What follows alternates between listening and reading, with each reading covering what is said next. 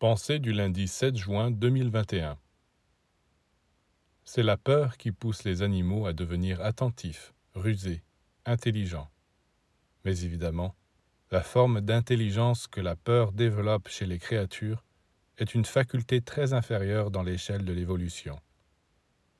La nature l'a trouvée bonne pour les animaux, mais quand il s'agit des humains, c'est différent.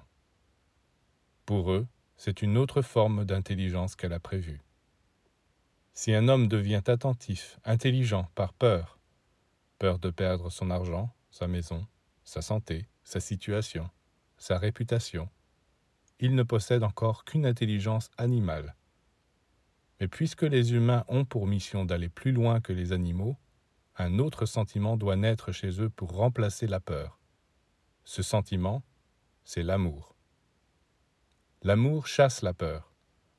Quand l'amour stimule les êtres, la véritable intelligence, l'intelligence divine, commence à s'éveiller en eux.